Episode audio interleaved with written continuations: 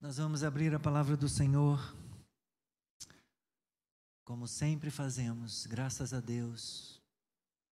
Vamos abrir mais uma vez na segunda carta de Paulo aos Coríntios, no capítulo 4. Alguém conosco pela primeira vez, gostaríamos de conhecer você. Você nos abençoa aqui. Primeira vez que você participa do culto conosco. Bem-vindos, querido. Deus abençoe. É bom tê-los aqui na nossa comunhão. Mais alguém, além do casal, aqui? Então, tem uma lembrança para vocês no final do culto, tá bom? Pegue comigo, por favor. 2 Coríntios, eu falei o capítulo? Capítulo 4. Ok.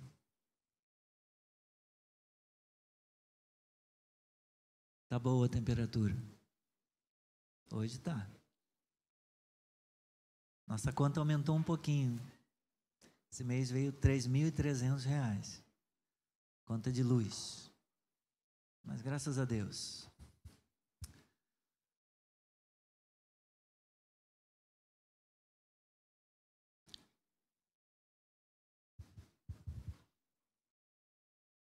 Vamos ler do versículo 7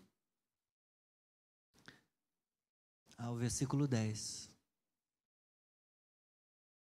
2 Coríntios 4. Temos, porém, este tesouro em vasos de barro, para que se veja que a excelência do poder provém de Deus, não de nós. Em tudo somos atribulados, porém não angustiados. Ficamos perplexos, porém não desanimados. Somos perseguidos, porém não abandonados. Somos derrubados, porém não destruídos. Levamos sempre no corpo o morrer de Jesus, para que também a vida dele se manifeste em nosso corpo. Agora eu gostaria que a igreja lesse junto comigo, tanto os irmãos aqui do culto presencial, como você de casa, participe da leitura também é, em voz audível temos, porém, este tesouro em vasos de barro, para que se veja que a excelência do poder provém de Deus, não de nós. Em tudo somos atribulados, porém não angustiados. Ficamos perplexos, porém não desanimados. Somos perseguidos, porém não abandonados. Somos derrubados, porém não destruídos levamos sempre no corpo o morrer de Jesus, para que também a vida dele se manifeste em nosso corpo.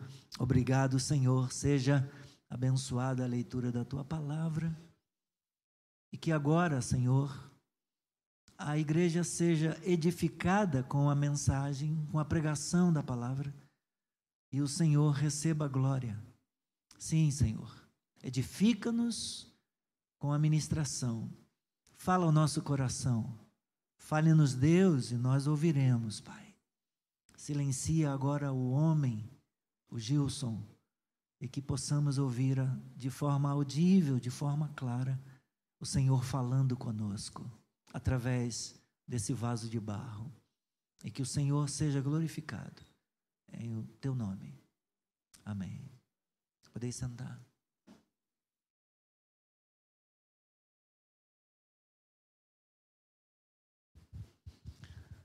Desde o início do culto, com a leitura do salmo, com os louvores, nós estamos afirmando a confiança, a fé e a confiança em Deus. É possível ter fé e confiança em Deus para perseverar, para permanecer de pé e vencer as lutas que nós enfrentamos.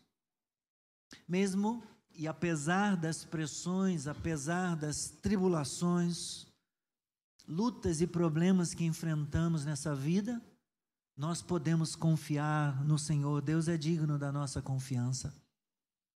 Paulo tinha essa fé e confiança, as quais ele buscava é, transmitir para a igreja, para os outros irmãos. E a fé e a confiança que o apóstolo Paulo tinha e que transmitia aos irmãos, as quais nós também podemos ter, não era fruto do esforço, do trabalho, do empenho do próprio apóstolo ou daqueles irmãos que trabalhavam com ele, que o auxiliavam, nem tampouco das nossas habilidades pura e simplesmente. Existe um poder vivificador, existe um poder renovador, revitalizador, que opera na nossa vida e que produz isso em nós, que gera essa fé e confiança em nós. A mensagem da palavra de Cristo opera em nós com esse poder vivificador.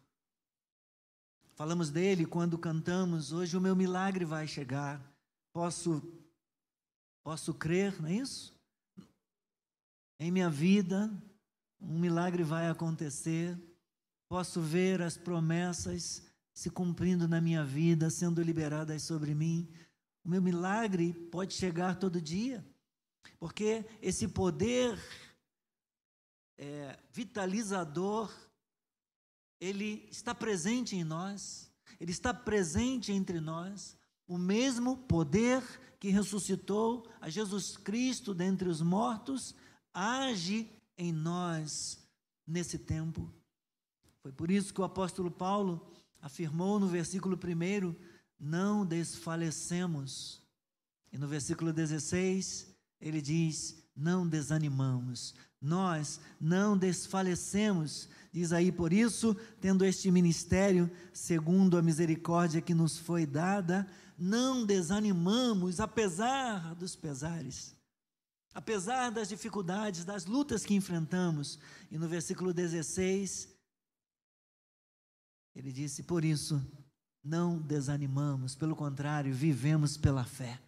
Vivemos pela fé e com confiança no Senhor. É possível, irmãos, vivermos a fé. É, já falei com todas as crianças, né? Mas tinha tempo que eu não via no culto Davi e a Ana Clara. É a primeira vez que eles estão vindo no culto presencial, não é? Não é não? Segunda? Ah, então eu me enganei. Mas, de qualquer maneira... de qualquer maneira, bem-vindos, Davi e Ana Clara, que são nossos ouvintes lá da live também, todo dia de manhã, né? Manda um abraço lá de vez em quando. Obrigado, eu recebo o abraço de vocês.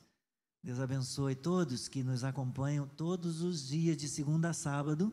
Temos uma live no Facebook às oito da manhã. Estamos falando sobre os frutos do Espírito. Agora, falando sobre o quarto fruto, a longanimidade, a paciência. Amanhã vamos retomar, falar mais um pouquinho de paciência. Eu tenho ouvido tanta gente falando, eu não estou aguentando, eu não estou com paciência. Então, que Deus restaure, que Deus gere paciência, o fruto do, do Espírito na vida de vocês. Então, voltando, é possível, irmãos, vivermos a fé sem desfalecer, sem desanimar. Nós podemos crer nisso. Fundamento da nossa fé e confiança é a nossa esperança alicerçada em Jesus, alicerçada no Evangelho, no poder da ressurreição. Apesar de vivermos num tempo em que há algumas teologias que neguem o sofrimento, nós podemos aprender com a palavra de Deus que os apóstolos sofreram, os cristãos do primeiro século, da igreja do primeiro século e ao longo dos tempos, eles sofreram também no passado, e ainda hoje os cristãos da igreja sofrem no tempo presente por seguirem o Mestre, por buscarem viver segundo a palavra, por buscarem agradar a Deus com a sua vida. No entanto, nós encontramos um apoio maravilhoso e um poderoso alívio, assim como eles também encontraram. Na primeira parte desse capítulo 4, da segunda carta de Coríntios, Paulo fala da aurora do nascimento da nova criação, da nova aliança. Paulo não desanima em seu ministério, apesar das lutas, apesar das adversidades, das aflições, porque através da sua vida, através do seu ministério, Deus estava efetuando o início da nova criação em meio a este mundo caído. É a respeito disso que ele fala no versículo 1. Por isso, tendo este ministério, segundo a misericórdia que nos foi dada, não desanimamos, não desanimamos. Então, lá no versículo 6, ele afirma que conhecer a glória de Cristo pela luz do evangelho que ele mencionou no versículo 4, é o mesmo que encontrar a glória de Deus que transforma vidas. Então, no versículo 6, ele vai dizer assim: Porque Deus que disse, das trevas resplandeça a luz, ele está citando Gênesis, Gênesis, capítulo 1, quando Deus disse, haja luz e houve luz. Ele diz, porque Deus que disse, haja luz, das trevas resplandeça a luz, ele mesmo resplandeceu em nosso coração para iluminação do conhecimento da glória de Deus na face de Jesus Cristo. Ele está afirmando que conhecer a glória de Cristo pela luz do Evangelho, mencionada aí no versículo 4, isso significa, isso tem o mesmo significado que encontrar a glória de Deus que transforma vidas. Então, partir do versículo 7 até o versículo 18, Paulo defende e ensina o poder da ressurreição na nova aliança. O tesouro, o qual ele cita no versículo 7, é uma referência ao conhecimento da glória de Deus na face de Cristo, que ele mencionou no versículo 6, como sendo o conteúdo do evangelho temos, porém, este tesouro. Que tesouro? O conhecimento da face da glória é, na face de Cristo, o conhecimento do Evangelho, isto é um tesouro, isto é uma riqueza, a revelação que Deus faz de si mesmo, isto é um tesouro. É a respeito desse tesouro que ele está falando, como sendo o conteúdo do Evangelho. Vasos de barro é uma metáfora comum no mundo antigo. Os vasos de barro, eles se quebravam muito facilmente e por causa disso eram baratos. Porque quebrava e as pessoas compravam, era tão barato, as pessoas compravam de novo. Diferente dos vasos de metais e dos vasos de vidro. Já naquela época, quando quebravam um vaso de vidro, o vidro era derretido para fazer novamente um outro vaso. E com o metal a mesma coisa, mas o barro não. Era barato. Então, de certa forma, ele está dizendo que a vida dos pregadores, a vida deles, dos apóstolos, era uma, uma vida em que consistia em fraquezas. Então, o vaso de barro é uma metáfora do mundo antigo para a fraqueza humana. Esse versículo reafirma, portanto, a tese a tese central de 2 Coríntios. Deus se move e Deus triunfa em meio à fraqueza humana, encarnando o princípio da crucificação de Cristo. Dos versículos 8 a 10, o apóstolo vai mostrar o paradoxo de se viver como um servo de Deus, de se viver como um crente em Jesus Cristo nessa presente era, nesses dias tão maus. É um paradoxo. E nós experimentamos, nós experimentamos lutas, nós experimentamos perplexidades, nós ficamos atribulados, nós ficamos perplexos, nós somos perseguidos, experimentamos perseguição. Nós levamos tanta pancada que é possível até sermos derrubados. Mas nós temos sempre a contrapartida, nós temos sempre o poder de Deus operando na nossa vida. Então, vamos vamos pensar um pouquinho sobre o testemunho que a Bíblia dá a respeito desse paradoxo de se viver nesse tempo com tanta oposição, de se viver nesse mundo como servo do Senhor Jesus Cristo, testemunhando o Evangelho, testemunhando a face de Cristo, a glória da face de Cristo para aqueles que não o conhecem. Os apóstolos foram homens, seres humanos que sofreram, mas que encontraram socorro. Deus foi para eles socorro bem presente nas tribulações. E nós, da mesma forma, nós também sofremos. E graças a Deus, assim como eles encontraram, nós também encontramos, achamos socorro. Em tudo somos atribulados, é o que diz a palavra no versículo 8. Em tudo somos atribulados. Nós temos uma coisa preciosa, nós temos o Evangelho, nós temos a glória de Cristo revelada em nós, nós temos o conhecimento da face de Cristo que brilhou, que resplandeceu e nós o conhecemos. E, apesar disso ser um, uma riqueza, um tesouro precioso, mas nós somos frágeis, nós somos de barro. Em tudo somos atribulados. Uma outra versão diz: somos pressionados de todos os lados. Defrontamos com quase todo tipo de problemas. Salvo alguns, né? Tem gente que não tem problema na vida, na é verdade? Quem não tem problema, diga amém.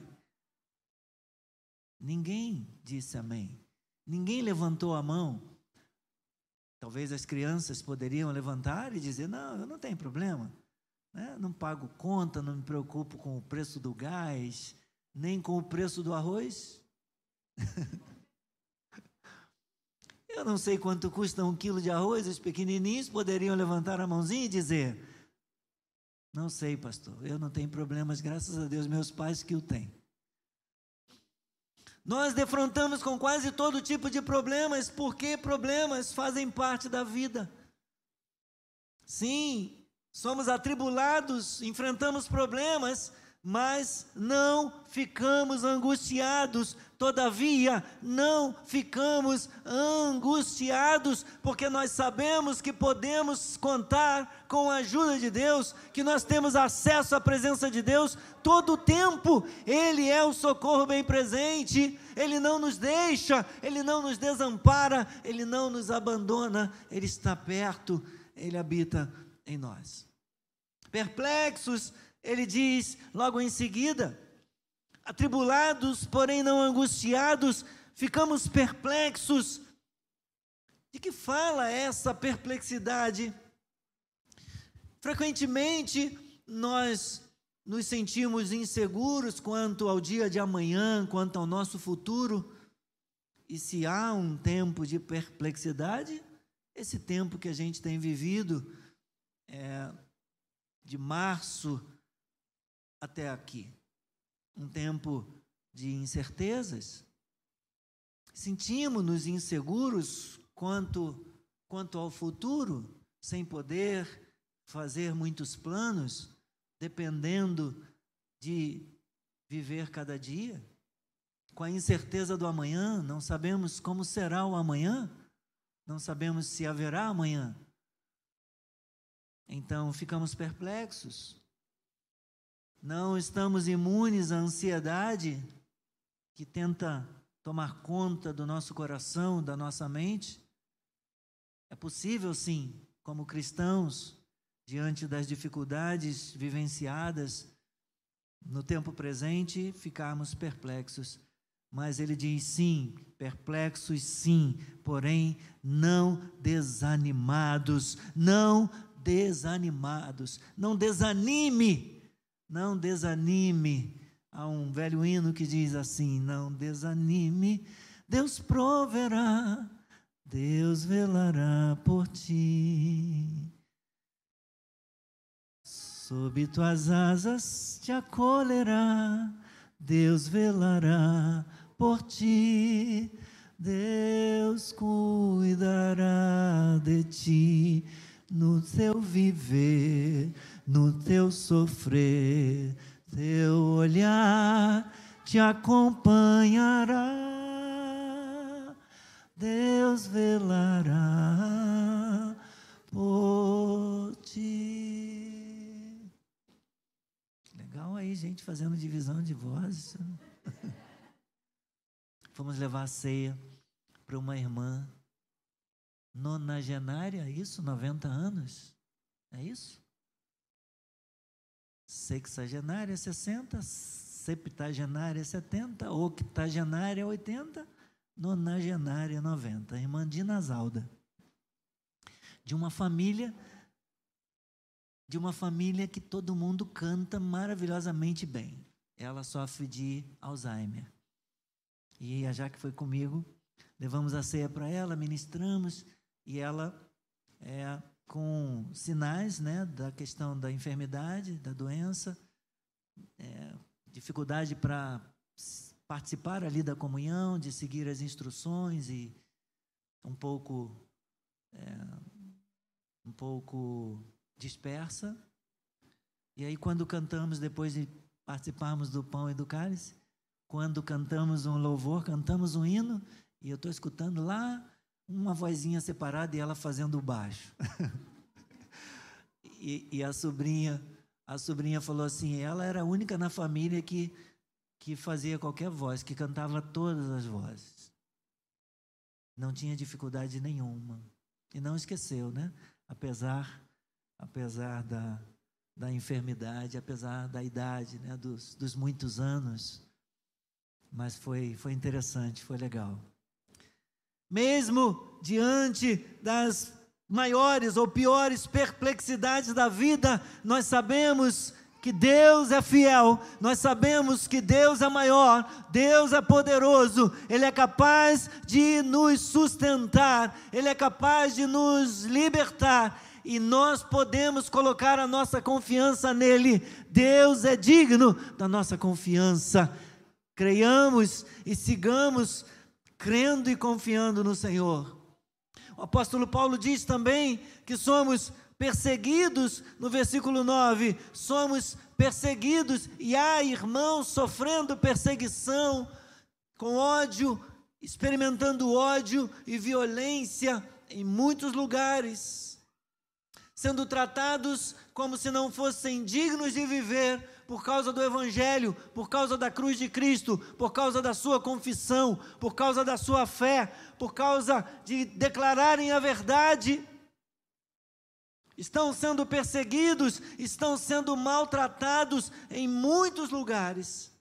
Mas, embora perseguidos, irmãos, perseguidos, não desamparados. Perseguidos, sim, mas não desamparados, não desamparados por Deus, como diz o apóstolo, o apóstolo Paulo. Homens e mulheres justos e íntegros podem até ser perseguidos, podem até experimentar o desamparo e o abandono dos amigos, o desamparo e o abandono da família podem ser atacados pelos seus inimigos, mas Deus nunca nos deixará nem nos abandonará. De maneira nenhuma te deixarei, nunca jamais te abandonarei, diz o Senhor, o nosso Salvador bendito, que é Jesus Cristo. Às vezes ficamos abatidos, às vezes somos derrubados. Há tanta pancada na vida que derruba o nosso ânimo, que derruba a nossa alegria, que derruba o nosso semblante. Já encontrou alguém com um semblante derrubado, com um semblante caído? Às vezes ficamos abatidos. Há certos momentos, sim, queridos, em que o inimigo pode prevalecer contra nós ou nos dar uma pancada tão forte, capaz de nos derrubar. Seja em pequena ou grande medida, é possível até que o nosso espírito comece a esmorecer.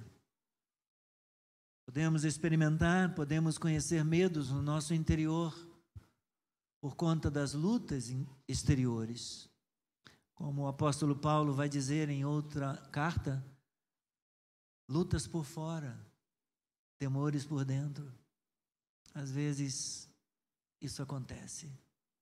No entanto, podemos até ser derrubados, podemos até ficar abatidos momentaneamente, mas não somos destruídos. Aleluia! Louvado seja o nome do Senhor. Apesar do ataque feroz do inimigo e de certo grau de abatimento, nós somos guardados, nós somos protegidos pelo Senhor. Aleluia!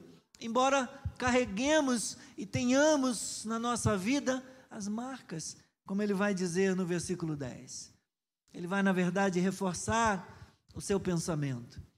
No versículo 10, a fragilidade do vaso de barro, da humanidade de Paulo, mencionada no versículo 7, pode ser vista nas lutas, nas constantes adversidades e perseguições que o esbofeteavam por amor do Evangelho, até os próprios espinhos na carne, os mensageiros de Satanás que às vezes nos esbofeteiam, como acontecia com ele. Mas, o que, é que ele diz no versículo 10? Nós levamos sempre no corpo o morrer de Jesus. Para quê, meus irmãos? Isso tem um propósito para que também a vida dele se manifeste no nosso corpo. Aleluia! Temos as marcas, carregamos as marcas que demonstram e que confirmam essa nossa fraqueza humana, essas nossas fragilidades. Nós somos de barro, mas o nosso Deus não. Nosso Senhor é poderoso, aleluia, e o poder dele opera na nossa vida. E ele repete isso no versículo 11. Aquilo que ele já afirmou no versículo 10, sobre a vida e o poder do Cristo ressurreto que operam no nosso corpo mortal. Ele fala de novo no versículo 11: porque nós que vivemos somos sempre entregues à morte por causa de Jesus, para quê? Qual a finalidade se tivermos que ser entregues à morte? Meus irmãos, para que a vida de Jesus se manifeste em nossa carne mortal, se tivermos que ser entregues como ovelhas para o matadouro, se tivermos que carregar os sinais, as marcas do sofrimento experimentados nessa vida, saibamos, meus irmãos, que isso isso servirá para que o poder do Senhor, poder do Cristo ressurreto, operem no nosso corpo mortal. De modo que a fraqueza humana, como ele menciona no versículo 7, serve de ocasião e oportunidade para a manifestação do poder de Deus, para o triunfo do poder divino. Glórias ao Senhor. E eu estou já quase terminando. Quaisquer que sejam, meus queridos, as condições dos filhos de Deus nesse mundo, há sempre um porém não da parte de Deus para aumentar a fé e a confiança daqueles que dependem do Senhor, daqueles que conhecem a Sua graça, daqueles que experimentaram o Seu amor, quaisquer que sejam as circunstâncias em que estejamos vivendo neste mundo, seja de bonança, seja de tempestade, seja de tranquilidade, seja de confusão, de tumulto, qualquer que seja a circunstância, dos, a circunstância e as condições dos filhos de Deus nesse mundo, há sempre da parte de Deus um mas Deus, porém Deus. Às vezes estamos vivendo uma situação desfavorável, em que a gente estava já desistindo, jogando a toalha. Eu acho que não dá mais. Eu acho que não tem mais jeito. Aí Deus vai lá e diz: Vou dar um jeito, né? Como aconteceu com o Dr. Newton, irmão, irmão do Dr. Reinaldo. Muito Difícil, como Gabriel, com a família também, a preocupação. Mas Deus vai lá, porém, Deus vai lá e transforma a circunstância. Deus vai lá e muda a situação. Como na época de Daniel, por causa da sua fé, lançado na cova dos leões. E os leões já estavam lambendo os beijos, passando o paninho já, contando que o almoço já estava garantido. Porém, Deus fechou a boca do leão.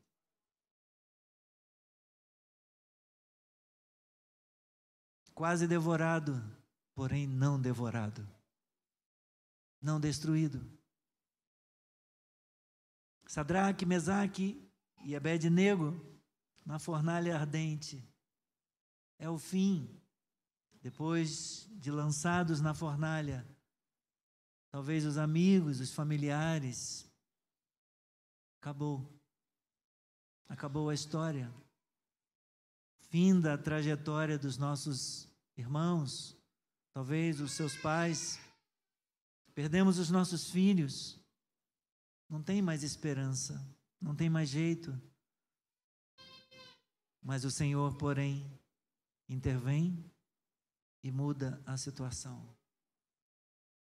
E eles dizem: Ó oh, rei Nabucodonosor, saiba que se o nosso Deus quiser, ele nos livrará dessa fornalha. Deus pode nos livrar, Deus pode libertar, Deus pode nos resgatar, Deus pode nos curar, Deus que é o justo juiz, pode julgar essa nossa causa, esse processo que nós temos na justiça. Deus é o justo juiz e para ele não há nada impossível. Se ele quiser, ele nos livrará. Se ele quiser, ele nos dará vitória. E quantas pessoas não foram um dia para casa demitidos? no final do expediente e no dia seguinte de manhã não estavam demitidos, foram chamados para trabalhar. Deus pode mudar qualquer realidade. Deus pode mudar qualquer circunstância. Amém, irmãos? Então, cremos nisso. Atribulados, porém não angustiados, perplexos, porém não desanimados, perseguidos, porém não abandonados, derrubados, porém não destruídos. Aleluia! O nosso Deus é poderoso para fazer o impossível. Os sofrimentos, meus queridos irmãos do nosso Senhor, foram mais tarde revividos pelos cristãos. Eles traziam a mortificação de Jesus no próprio corpo deles, para serem exemplos do sofrimento de Cristo diante do mundo e para que também a vida de Jesus se manifestasse neles, ou seja, que as pessoas pudessem ver o poder da ressurreição de Cristo e a eficácia da graça do Jesus vivo manifestado neles e através deles. Graças a Deus, quando sou fraco, é que eu sou forte. Amém? Aleluia. Vamos orar.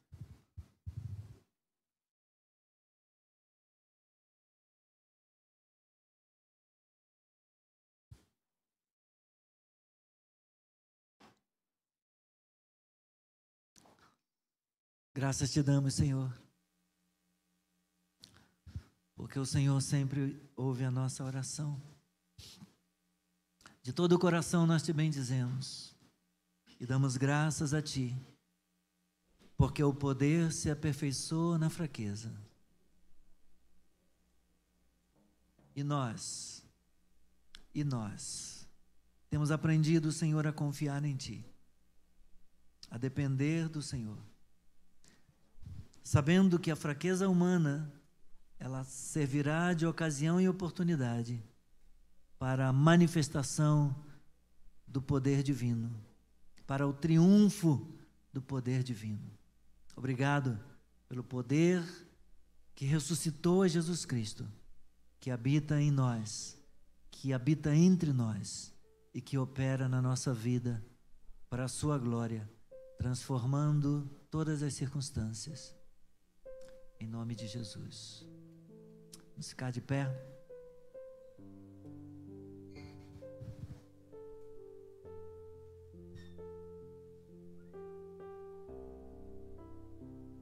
Posso crer que em minha vida o milagre vai acontecer. Posso ver as promessas sendo liberadas sobre mim, sendo liberadas sobre mim.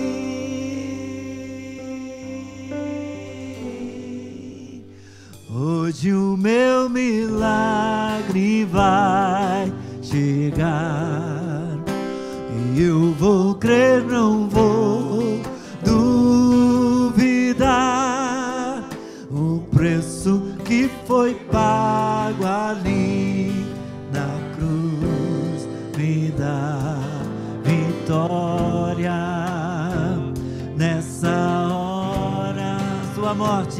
sua morte sua cruz seu sangue derramado no Calvário está selado, foi consumado. Eu vivo hoje livre do pecado, graças a Deus. Vivo as promessas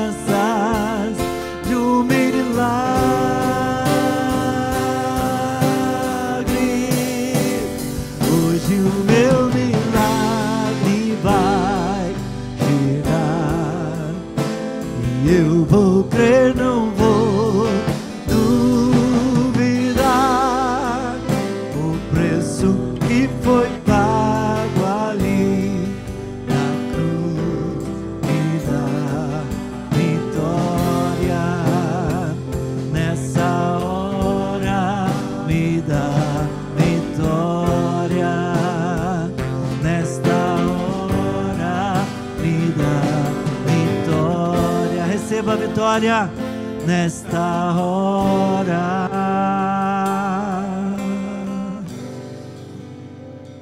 aleluia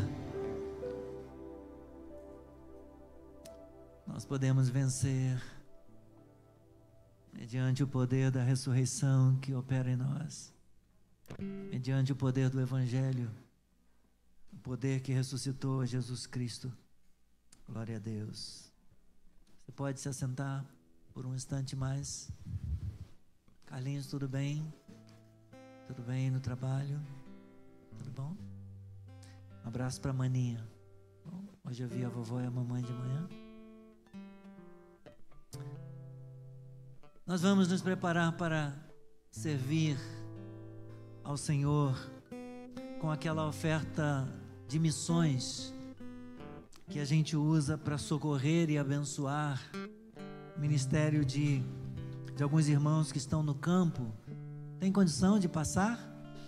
Nós todo mês recebemos relatório da parte da Márcia Real, que lidera uma equipe da Jocum no Nepal. E, e do Nepal, onde está a base deles, ela, ela abençoa também uma equipe no Butão e na Índia. Então, ela mandou esses dias essa mensagem com um vídeo, trazendo o testemunho de um casal de missionários de lá, que foi, foi ganho para Cristo, e eles agradecendo a ajuda, financeiro, apoio. Mais um vídeo de agradecimento fe, feito por Ashok. Volta um pouquinho, por favor. Thank you so much for Tem como? Obrigado, Claudia. É um vídeo de agradecimento feito por Ashok, da Índia. Muito obrigado a todos que têm ofertado. Setembro está terminando. Se Deus quiser, as ofertas serão enviadas no final do mês para o Nepal, Índia e Butão. É um pequeno valor que a gente envia para eles. A gente participa de um projeto grande, além do trabalho que a gente faz aqui de compaixão, de misericórdia, nós enviamos e esse valor, a princípio, é para o sustento dos missionários, mas eles repartem, eles multiplicam e usam para treinamento, para as viagens deles. E nesse período da Covid-19, eles também têm ajudado famílias carentes com cestas básicas. Então, veio o testemunho aí do Ashok. Uh, Jai uh, thank you so much for uh, you all brothers and sisters who really helped this COVID-19 situation uh, for India's people uh, here in Mashobra. We are so thank, thankful to you all uh, who really love and help in this time. Thank you so much. So today we are uh, going to distribute some groceries uh, with our uh, 10 families. So uh, we are saying again, thank you so much. धन्यवाद Legal. É, então, a oferta não é enviada para as cestas básicas. É enviada para o sustento do missionário, mas eles aplicam né, de maneira que conseguem multiplicar os recursos, tirando o próprio sustento, investindo no treinamento, passagens das viagens que eles fazem e conseguem ainda ajudar as famílias que precisam. Aqui é a família da Thaís, que é uma das primeiras que a gente começou a ajudar. Thaís Silvano, que casou com um missionário, e agora é a família Iameogo. É, isso foi um, um, um, livro que eles mandaram para a gente sobre amizade, como forma de gratidão pela oferta, mas eles todo mês mandam um recibo. Né? Eu achei legal, eles personalizaram um recibo Todo o mês, quando eles recebem a oferta, eles. Mostra o recibo, por favor. Eu gosto que os irmãos saibam, né? Tanto a Márcia Real já esteve aqui, essa do Nepal, esteve com a gente, como também a Thaís. Não são fictícias, não, são pessoas mesmo, tem missionário, estão servindo ao Senhor. Mostra o recibo, por favor. Não está conseguindo? Acho que era antes desse daí. É, onde eles agradecem a oferta que a igreja personalizaram. Isso aí, obrigada pela, pela fidelidade nas orações e participação nos desafios. Vencemos mais uma etapa juntos. Deus abençoe. Sempre que chega a oferta, eles mandam por WhatsApp esse, esse recebinho de gratidão. Então, muito obrigado pela sua participação, pela sua ajuda.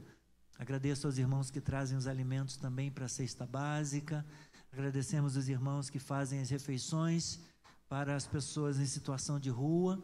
Ontem, é, quando a equipe voltava do trabalho, ontem não, sexta-feira, ao voltarem do trabalho na rua e saírem daqui da igreja com o carro, sofreram, Humberto sofreu um acidente é, com um motociclista que foi parar embaixo do carro do, do Humberto, com a moto com o documento vencido, não quiseram fazer ocorrência, mas graças a Deus não se feriu muito o rapaz e os nossos irmãos também não se machucaram, apenas o dano material, mas graças a Deus pelo livramento. Louvamos ao Senhor por esses irmãos que estão servindo. Separe a sua oferta, vamos separar a nossa, a nossa oferta para missões. Vamos abençoar a vida deles. Estamos prontos já? Deus abençoe, Júlio. Obrigado. Oi. Obrigado, irmã Rosângela. Obrigado. Além da Márcia Real, lá do Nepal, e da Thaís, lá em Burkina Faso, nós ajudamos também, é, com um pedaço dessa oferta, o pastor Marcos Benício que está em Portugal se preparando para trabalhar com refugiados na Bélgica E um outro pedacinho a gente envia para o pastor Yuri, que está plantando a nova igreja recém-inaugurada, nossa mais recente igreja na terra do Luiz Inácio Lula da Silva, lá no Nordeste, que eu nunca lembro o nome da cidade dele, sempre fico em dúvida, é Garanhuns? É isso? Garanhuns, então. Que ele possa ganhar muitos lá, ganhar mais que uns, muitos, para a glória do Senhor. Terminamos.